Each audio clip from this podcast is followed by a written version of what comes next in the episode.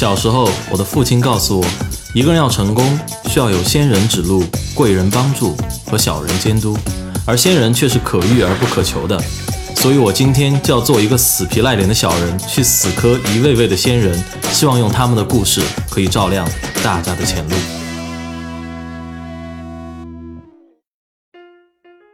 大家好，欢迎继续来到我们每周一期的学霸百宝箱，我是主持人杨哲。不知不觉已经二零一七年了，在四期的留学专场之后，不知道大家对留学美国和法国，以及怎样快速学习一门新语言，有没有一些感觉了呢？有听众留言跟我们说，想要了解国外大学招生时面试时的情况，我们已经在为大家向大神嘉宾们咨询了，结果我们会以最快的速度放到我们的微信公众号“露露小讲堂”上，欢迎大家关注。另外，在这几年里，创业成为了一个非常热门的话题，很多大学生和同龄人都多多少少在创业这个领域有所犹豫和纠结。那么今天我们为大家送上我们特别策划的创业专场，我们请到的嘉宾是一位骨灰级的创业大咖，在中国及世界著名创业公司都留下过自己标记的 RentX 的创始人及 CEO Rock 于于鹏。那么，Rock 大学之前的生活都是在湖南省怀化市靖州县度过的。他高中毕业后去到了中南大学计算机系。Rock 是一名天生的创业者，在大学时笔记本电脑还很火热的年代，他就做起了代理销售笔记本电脑的小生意，并在新东方做了一年老师之后，开设了自己的英语培训夏令营。后来，他和朋友一起创立了全国知名的菜谱网站好豆美食网，并用自己的努力将该网站的流量做到了全国第一。之后，为了更高的挑战，他离开了好豆美食网，去到了北京，加入了刚成立不久的去哪儿旅行网，并在两年内迅速升职为去哪儿高级产品经理，负责去哪儿核心业务部门无限机票及产品业务。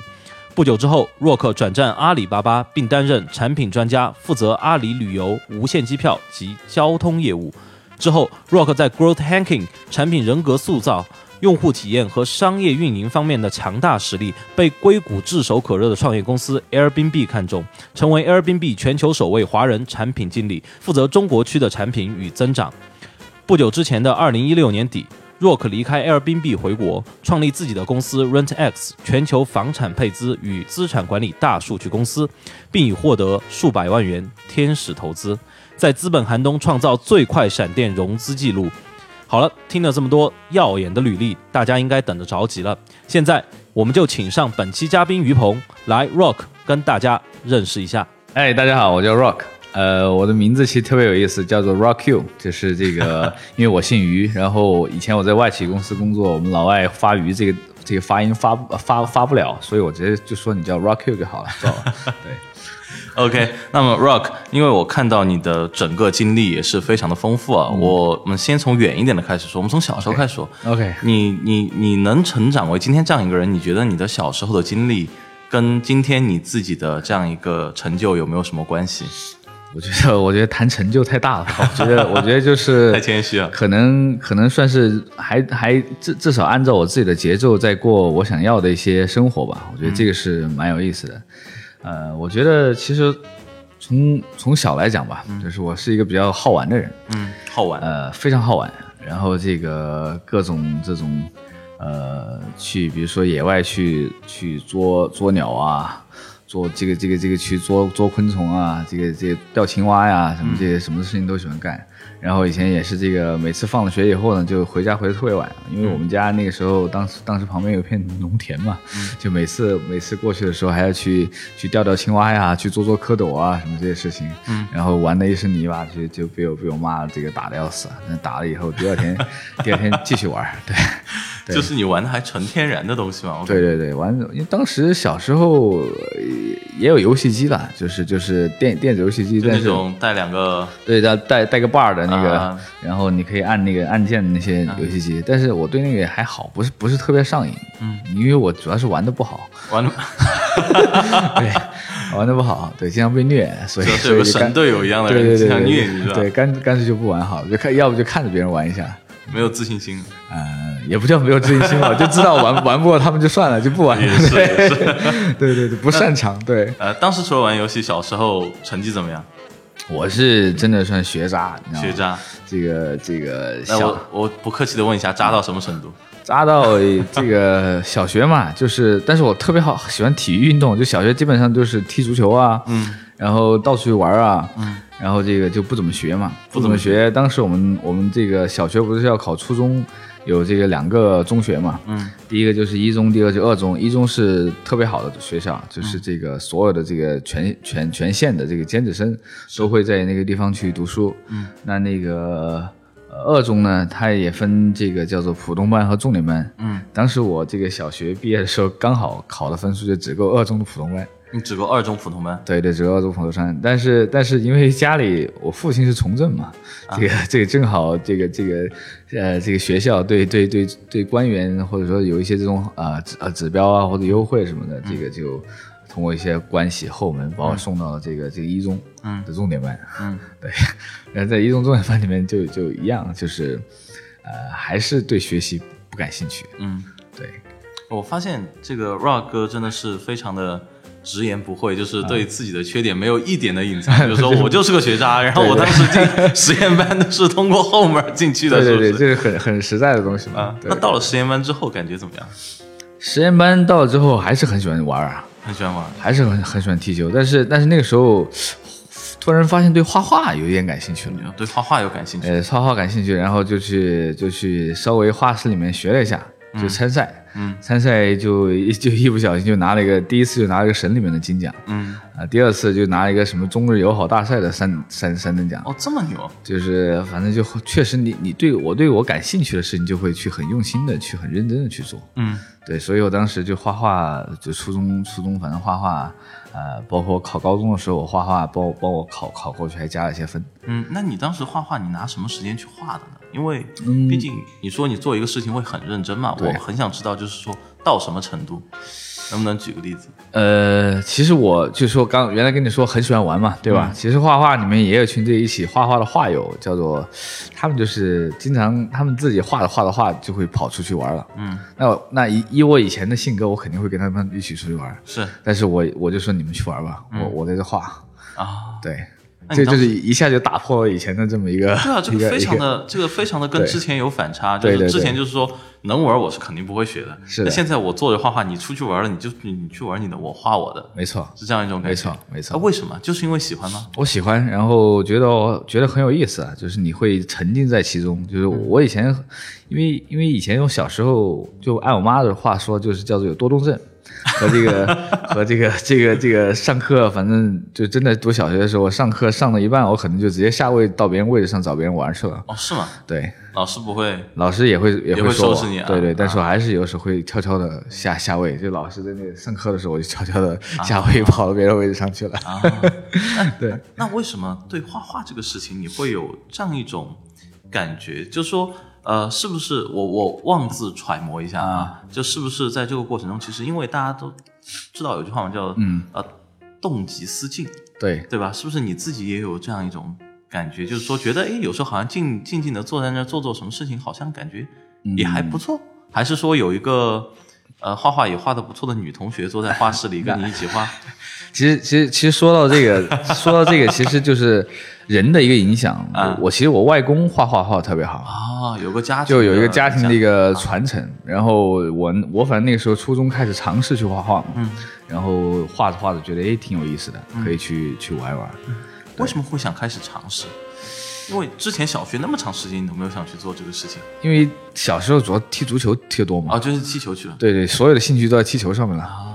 对那初中踢球怎么样了？初中踢球还踢得很好，哎又继续踢。对我我是踢前踢前锋啊，然后 然后每场比赛基本上都可以进球的。哦，那还挺牛的。那就是说，你初中的时候就小学踢球，初中家里面爱好画画，对，然后学习呢，学习啊，学习我对英语特别感兴趣，当时对对英语特别对对英语特别感兴趣。我当时其实兴这个这个兴趣也其实原因挺简单的，嗯，就是觉得这个能能够跟这个老外去说英语交流，我觉得挺牛逼的，嗯，就觉得就是那就要学一学。学一学。对，所以说当时英语成绩怎么样？英语成绩还可以啊，英英语成绩在班上能够排到前几名。能排前几名。对，但是其他的我不想，不太不是太想学了，就就就不行了。比如说最不想学的是哪一科？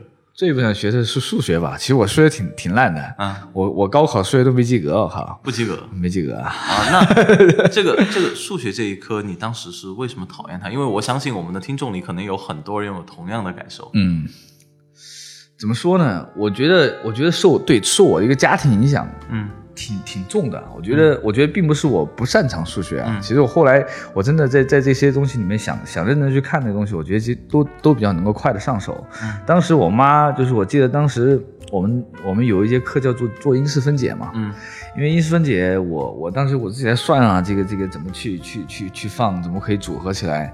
那当时我妈就在旁边看着怎么还不做出来啊？我都做出来，你还做不出来？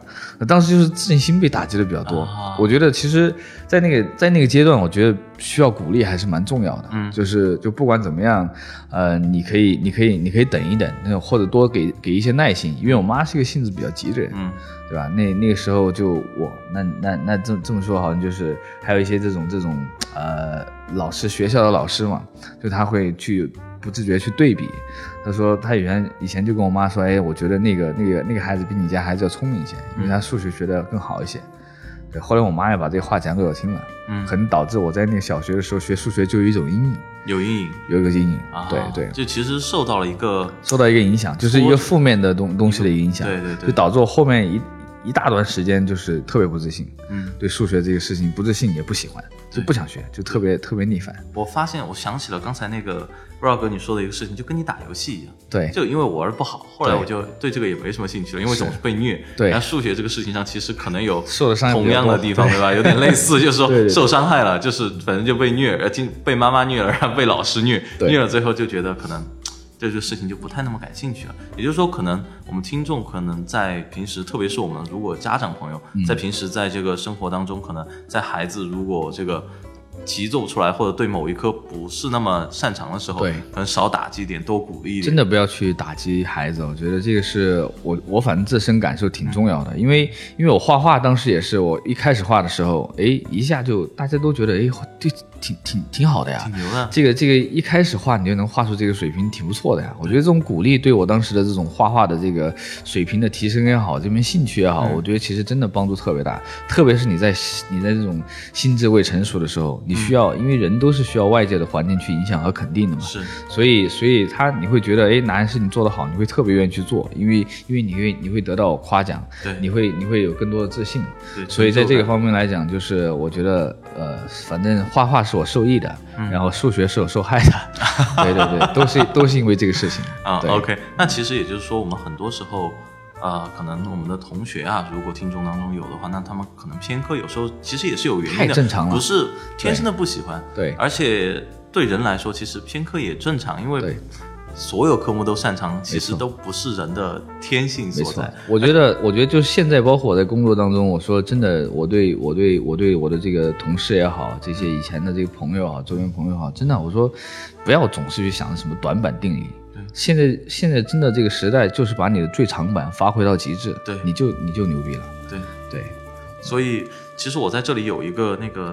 就我自己的一段经历，我想跟大家分享一下。啊就在这里，就刚刚 Rock 哥说到你学数学那个事儿，对，因为我在高中的时候，其实高中之前我语文都其实学的不太好，嗯，就是说就算一个中等偏上一点点的水平。对那当时为什么我到了高中之后语文变得就进步的非常迅速？就是我高中第一次进去的时候写考试写作文，然后我写了一篇关于二战的作文，我记得非常清楚，写的诺曼底登陆。嗯，然后写了之后，老师当场就把那个。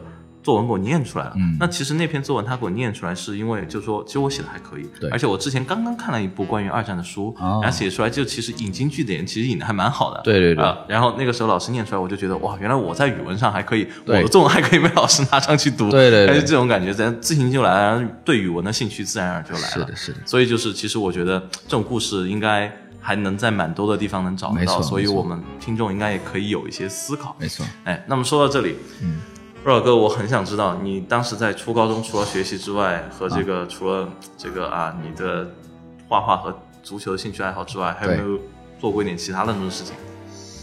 其他的比事情啊如说学生会啊，比如说、哦，学生会这个我还也也不太感兴趣。啊，因为因为我这个人本身就就对这种就是有点偏组织性的，或者说有点偏，因为学生会其实蛮官方的，学校蛮官方蛮官僚的一个组织，嗯，也不叫官僚吧，就是我不太喜欢到这种太正儿八经的组织里面去，嗯，不适合我，嗯，我的我的性格比较比较就是自由或者说散漫，不太适合这被被这种这种这种组织去束缚起来。OK，对对对，但是但是这些东西都还好，我我家里从来没有，就是对这方方面来去去要求我或者怎么样。我觉得我父亲是一个这方面做的特别好的人。我父亲，我父亲就是因为他自己很多事情言传身教嘛，就是包括另外一个就是他他出去谈事情啊，因为我我父亲的人缘也特别好，然后这个呃也也特别就是。一样就比较爽快，愿意说实话这些什么东西的，然后我受他的这个影响比较多，对，然后我觉得这个这个包括我后来未来的一些工作方式啊，与人相处的方式啊，都是我父亲的给我影响挺大的。就他他跟我妈挺不一样的，每次我妈要打我的时候，他就会护着我，护着你，对，他就不让我妈打我，嗯，然后然后看到以前就是那那种那种叫做就是叫扫帚笤帚对吧？嗯对打小孩身上可以打的全部是这种这种血印子。啊，对，我妈呢就是害怕，就跟我爸发生口角，你知道吧？因为我爸看到了肯定要说我妈，对，然后然后我妈就夏天让我穿长衣长裤，就就就不让我爸看到，你知道吗？但是还是要打。对，还是打。嗯，你对就呃，Rock 哥，当时你父亲和母亲这两种不同的处理方式，你自己心里什么感觉？我当然是更喜欢我爹 所以爸爸还是很有套路的很很很，就是你会很天然的喜欢他。啊对对对，啊。呃，当时有想过说，就是为什么就是爸爸采用这种方式，有没有跟爸爸沟通过？他为什么护着你？就天然保护你吗？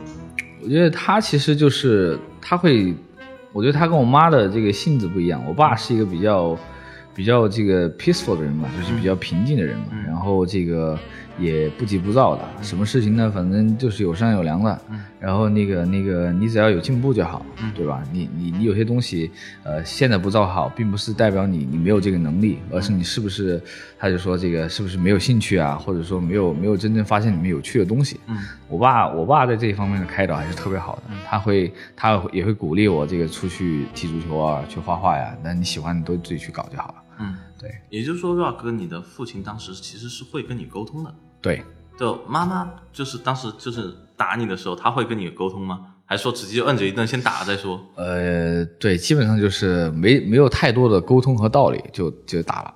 打了，当时打完之后，你自己其实打完之后，我自己其实挺挺逆反的。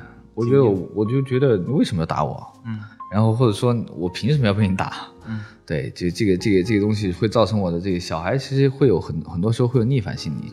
你没给他讲清楚，你就把他噼里啪啦一顿打了以后，我觉得就是会会就就这种，你要不就是伤或者痛，要不就是一些仇恨，或者说或者说七七八八全部都是负面的东西，会会会埋在你心里，嗯你知道吗？这个这个说不准以后哪一天就爆发了。嗯嗯，对，所以就其实就 Rock 哥，你母亲当时那种方式其实没有起到一个太好的效果。没有起到太好的效果。就反而你心里逆反，可能什么情绪都是跟这个可能都有千丝万缕的关系。对对对，所以很好，包括后面我很多心思，我都不太愿意跟我妈说。因为就动性子急，对对，性子急，然后动不动就就来一顿。那那我爸就是很友好的去去跟我探讨我感兴趣，比如说这个踢足球嘛，嗯，哎，你喜欢哪个球星啊？这个这个他怎么怎么样啊？会和我去聊这些东西。啊我觉得会觉得，我觉得就是这这这个当中的一个一个一个经验，就是你真的要让孩子觉得你和他他你和他看到的东西是一样的，嗯，就你和他是一类人，你们会有一个沟通基础，这样才是一个一个一个一个平等的，对吧？你知道他喜欢看漫画，喜欢二次元，你你可以给他讨论一下，就突然你进到他的世界里面，他会觉得哎，这是自己人。对你对你就不会有这种防御心理，对，然后然后他就会真的就会敞开心扉的和你去沟通，嗯，因为其实本身两代人之间嘛，多多少少都会有一些隔阂。对那其实你通过一些这样的方式进到他们心里以后，我觉得这个防线一打开，那其实就就两父子啊，或者就沟通起来就特别好了。大家好，欢迎继续来到我们每周一期的学霸百宝箱，我是主持人杨哲。首先，我们的学霸百宝箱是每周一期的节目，每周一期，首发时间是每周四晚上十点，每周四晚上十点，风雨无阻。另外，我们的节目可以在哪里找到呢？有以下两种方式。第一种方式，在一个叫做喜马拉雅的 APP 上搜索“学霸百宝箱”，找到之后点击订阅，就可以每期收到我们的节目推送了。第二种方式，使用苹果手机的听众，可以在苹果手机自带的播客应用中搜索“学霸百宝箱”，也可以找到我们。找到之后点击订阅，就可以及时收到我们节目最新的信息了。其实我发现，就是 Rock 哥，你父亲和母亲在你的生活中其实是两种角色。两种角色对，一个其实是一个像你父亲就是一个参与者，对就是他参与到你生活中来，跟你商量，然后去试图理解你在做什么，你在想什么。是那妈妈可能就有点像一个是。呃，一个监督者，对对或者对 supervisor，就是说看你你你就不能做错，做错了，反正就像单位可能做错了，我扣你钱，是的或者在家里可能就是做错了打打你，对然后要么就骂，要么就说反正你这儿不对，反正我说的就是对的，是。就大概是这种感觉。对对对，那，其实就是说，其实我们可能作为孩子来讲，我个人来说，我也比较偏好于就是一个可能作为一个参与者的一个没错。长辈，然后在自己生活中，没错。因为自己可能会过得更舒服一点。但是我有一个可能难一点的问题啊，啊。我想问 Rock 哥，就是因为其实我们生活当中，像现在，嗯。我们听众可能会遇到一些问题，就比如说，就说啊、自己的孩子可能玩游戏，嗯，那么有时候游戏玩的，大家知道，游戏就是为了让我们孩子上瘾而设计的嘛，嗯对。为了他的活跃度嘛，对不对？那么这个时候孩子玩游戏，父母可能试图去理解我们的这个孩子，那、可能会参与到说，哎，我自己也去玩玩，去想想，但就会出现两个问题，一个就是说孩子说，你这个就是窥探我隐私，或者就是说你玩这个东西就是为了就带有目的性，就是为了肯定想跟我套近乎，对那么就这之类的。第二个就是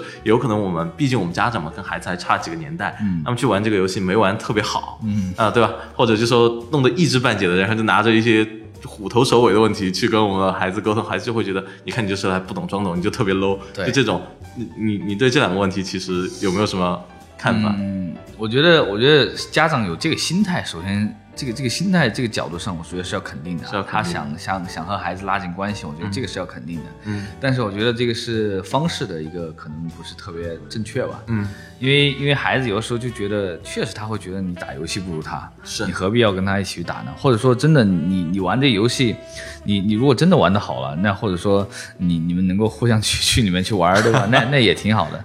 但是但是就是说，你可以你可以就是给他一个支持和鼓励。嗯，对吧？你说这个这个你玩也没关系，对吧？你甚至是你要买装备，我还可以给你赞助一些买买装备什么的。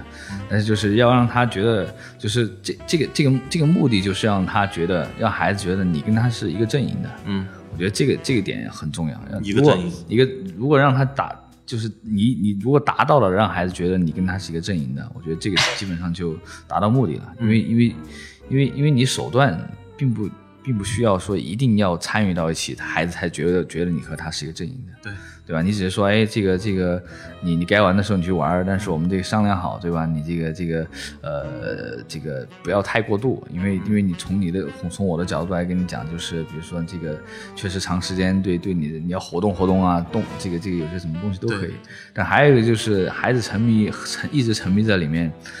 呃像我自己，我我和老何以前也讨论过这个问题啊。如果有我们自己孩子要玩这个东西，我就让你玩，嗯我让你玩玩一个星期，玩到你吐为止。嗯，对，就就你可能就以后就不想玩了。对，对，这种也是一个方式，但是但是整个整个来讲，我就觉得不要太去干预他，不要太干预。不要太去干预他。他自己如果他觉得这个东西，他孩子愿意接受，嗯，他接受你跟他参与去玩，那就陪他去玩。如果他他不愿意，不是特别愿意，就比如说这里面有他的很多小秘密啊，他的很多小世界呀、他的私人的空间啊，那你就尊重他。对，我觉得这个这个就能够应该能够达到目的了。嗯，对，因为我发现就是从 Rock 刚才说，我其实领悟出来一点，就是说，嗯可能我们的孩子如果能从游戏中，就比如说他能自己在这个游戏他去玩了，他上瘾了，他自己又走出来了，对其实这个就是一个打怪升级的过程，没错他在人生当中，他其实就迈出了很大的一步，对对包括他的可能的自控力什么来讲也好，都很好。嗯那么其实我们父母在这边做，就是说。呃，我们父母有时候会着急，孩子一打游戏会想啊，我要不要马上去把他抓出来，就不要让他打或怎么样？那我们都知道，就是说有些洪水嘛，有时候是堵不住的，那、你只能疏导，对吧？让他适当的玩，或者说让他去玩。就像你说的，可能 Rock 哥有自己方法，我儿子以后玩，我就让他玩，我给你一周，我给你充多少钱，你去玩，你去玩到最高等级，对吧？人家说你有时候玩到第一名，你就觉得没意思，没错，没错，是。那也有这种情况，对但这个不是不是我们说啊推荐的一个方法，但是说大家可以参考。是。对，所以说其实呃，可能在这个过程中，我们的听众朋友嗯。如果身边也存在这些问题的话，其实也可以思考一下，就是说对在面对我们可能同学们玩游戏的时候，会不会有一些其他的更好的方法，对。去来解决，或者说要想一想这个玩游戏本身真的是不是一个问题，再想要不要去解决它，对对对吧？那么，呃，Ra 哥，我说件事儿哈，嗯，你不要介意啊没事。就说因为我对这个，呃，就是某种类型的男生，我觉得还是非常的啊。这个有视角。对。就怎么说，就说呃，看 Rock 哥这个就很有气质，也很有魅力。就我非常想知道，你当时在初高中的时候有没有女生喜欢过你？有啊，有有很多。有很多是吧？啊，也就是说我这个目光还是相当犀利的，对吧？啊，我能简单说说看吗？简单说说看，其实也有我喜欢别人了啊也有你喜欢别人对对，我我们都都互相嘛，就是只是我喜欢我就喜欢我的人数比我喜欢的人数要多一些。喜欢你的人，对 也就你赢了。对呃基本上你 赚不叫赢吧，这个这个 你赚了，你有点赚，对对对对啊，微赚。当时发生过一些什么事情？比如说有没有当时我们说有没有交女朋友？因为我觉得呃，交女朋友其实呃初中的时候就已经开始有交了，哦，我我方便问一下初几吗？初一还是初二吧？就大概啊，那挺早了。对啊对对，但我们那个时候其实很很容易，就是因为我们参与的这个活动都都比较有具有这种公众性嘛，公众对吧？就是你你踢球对吧？你在你在球场上踢球，啊很多女人会女生会看的呀，嗯，对吧？然后这个这个你画画的时候，你你被你你被那个学校整个奖励了，就是你被学校这个挂在一个这个这个这个栏里面啊，这个这个全校全校这个通通通报奖励，对吧？那这个这个这个很多人会关注你嘛，对，然后关注你，然后就就就就各种有些有些你可能都没见过的这个情书啊什么就就就发过来。当然那个时候作为这种年纪还不大的这种小男生，对吧？其实都很有表现欲望。就是我我也是可能男男的小小的男子的雄性激素发挥发挥作用嘛，对吧？你你你愿意去表现，你想去表现，你爱去炫，对吧？你可能就是为了特意要引起别人去关注，嗯，对吧？这个这个也也那那就达到目的了，有有有有有人关注，有人有人喜欢你，那就达到目的了。我觉得那个在那个阶段来说，很很有意思，就是很很享受，你就觉得有这么多人喜欢你，这个是一个挺有意思的东西。对，生活生活在聚光灯之下的那种感觉。对对对，然后也会觉得哎，人缘关系挺好的，然后大家其他一些男生啊或者怎么样可能会羡慕你。嗯，对，我觉得那那那就是，反正当时那个阶段的，就是自自我自我满足感被被被满足的特别好。嗯，对，而且就是说，呃，其实我不知道，就我们的听众知不知道这个事儿啊？就是说我个人分享一下我的一个看法，啊就是说一般在学校里被很多女生喜欢的男生，一般人缘都还不错。嗯，就因为我们知道，就是这个大概一般女生说谁好，对大家都会信，对，对吧？所以舆论都是掌握在我们女生和我们的妈妈们手里的，啊真的是。对对对所以说，那你当时，比如说你在初中时候有没有特别要好的那种女同学，或者说你当时有没有定义为女朋友的？呃，女朋友有啊，也有玩的很好的女同学，都同时都存在的。对，我说的太含蓄了。呃 那当时你们是怎么样，就之间的关系是怎么样保持的，或者说之间关系是怎么样处理的呢？其实我们都还是蛮纯洁了，就是就是我们我们主要是当时就喜欢写信嘛，嗯就是就是写写发生什么呀，这个这个遇到一些什么样的小问题啊，小纸条，小小惊喜啊，对、啊我们我们当时写信，那个不是小纸条，那个是对，就拿装就是拿一个特别好看的信纸，然后用一些这个荧光笔啊或者什么去，还会去写一些东西，对，啊然后就就折好，就就通过别人的别的女生去去传过去嘛，啊，对，然后就来来回回的就就还不错，有的时候就出去一起玩一玩呀，这个这个郊游啊或者什么一起骑骑自行车啊什么的都都挺好的，但是都是挺挺纯洁的这种这种关系吧，对，都是挺挺挺好的，你我你所我感觉你这个过得不太像是中国中学生的生活。是吗？对啊，就各种踢足球，各种画画，各种跟小姑娘出去骑车，然后对传传小纸条，就感觉什么都说完了，就是没说到学习。对学习这个事情是从高中才开始发生的。高中才开始发生的，对对对对能说说看吗？高中的话，就是因为因为确实在中国读书你，你会有高考的压力嘛，嗯因为因为因为刚开始进去的时候就有两个事情，第一个就是我们我们刚刚开始进那高中，我其实高中也没考上，就是也差几分，就一中，然后后来我还是进了重点班，因为还是我父亲的这个这个原因。嗯，那我第一次我们英语考试的时候，就是我们入入学相当于有一次英语考试的时候，我就考了第三名，就英语考了第三名，但是后来那个呃后来那个呃有一次。期中考试，嗯，就考全班，全班六十多个人，我考了五十多名，嗯，那这个时候，这个时候我父亲就跟我聊了一次，父父亲跟你聊了一次，跟我聊了一次，是什么内容？他说这样如果持续这样下去可能不行呀，嗯，他说因为这个，因为这个，如果你你你未来，对吧？你这个这个你的这个路怎么走？对吧？你的如果你的这个水平如果太太低的话，你会你会很多空间啊，或者或者东西会有限制，嗯，会会限制，会大大限制你的这个。如果你学校实在太差了，你以后，那你你你他他当时理解我，因为我我我是。就踢足球啊、画画，这都是有各种各样方面的这种相当于小成就嘛。当时，然后然后还谈恋爱，对，然后他都是各种不干涉的。但是他说你这样以后，你你你如果一点都不愿意学习的话，你以后可能会有问题、有麻烦、有很多麻烦。是对。然后当时他跟我聊的时候，我就听进去了，听进去了，听进去了。就我当时其实那个威尔哥你在说的时候，我就很想问，对，就说父亲给你聊这么一次天，作为一个高中生来说。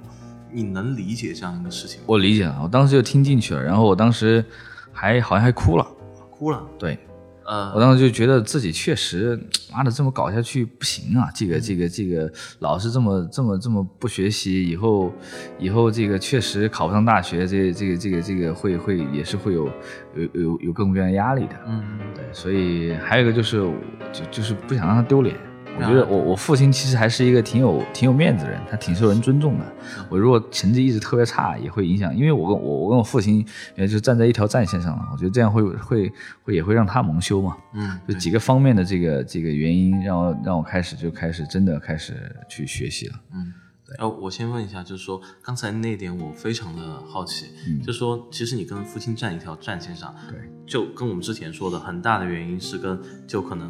父亲不打你，都是跟你好好沟通，有很大的关系，对吧？所以说，在这个过程中，你们两个当中其实有这样一种关联，其实有这样一种信任，你觉得不好辜负他对你的这种信任，因为如果你到最后没成才，别人就会说看都是你惯的，对，可能，所以你当时心里就也会有这种，对，就觉得自己得，就从自己的角度，从父亲的角度，都觉得还是要好好学一学，得努努力。当时做了些什么呢？之后？呃，就聊过一次之后，聊过以后就开始，我就我就主动跟老师提要求啊，跟老师提要求，先先是跟老老师提要求，因为当当时做同桌嘛，嗯，有一个同桌，我就说我要换到那个成绩最好的人的旁边去，嗯，对我说那那人是家里是那个那个那个乡下的嘛，嗯，然后家里条件也不怎么好，然后我就直接当时就说这个我跟你一起学习，说这个我家里来资助你读书，嗯，对，然后我们就绑定了，这对对面答应了吗？答应了，答应了。对，哦，你这个真的是属于，对，呃，属于这个是属于收买型，但是我觉得也不叫也不叫收买，就是我是真的就是开玩笑，对我我是真的就是我我看他，因为我我也观察，我我会观察人，虽然虽然我说有的时候在在在在班里不会不会太去做声或者说表达太多东西，但是我会暗地里会观察一些人，比如说有些人哪些人需要帮助啊或者什么这些，正好反正那因为因为我们老师。好像就说当时那个，好像他听到我，我也是，我也是听到意意外的听到，就是说他家里条件不太好啊，嗯，但是他成绩又这么好，这个这个可能要考虑资助的问题。当时我是记得老师在走廊跟谁谈话的时候，我我过路过，正好就听到了，听到那个人的名字，其实相当于是助人助己。对对吧？那因为之前我们也有聊到一个嘉宾，他跟我反映过同样一个问题。他说有一天我的这个他这他还是一个成绩蛮好的，对对对，就考过某个市的状元。嗯，那么他在考状元前就会遇到这么个事儿，就是说有段时间心态不太好。对，那我怎么办？我把我当时班上那个看着学习特别尽心那个人强行借过来，当了我一桌 的同桌。对对对对，真的是这样一个事情。对，所以说，那我发现其实换同桌是不是还是一个蛮好的方式？对你来说，对之后对你有什么影响吗？这次换同桌，就是 就是第一个就是原来呃通过那些那些那些就是没没学好的东西，因为那些人都学的不错嘛，然后跟他补起来了。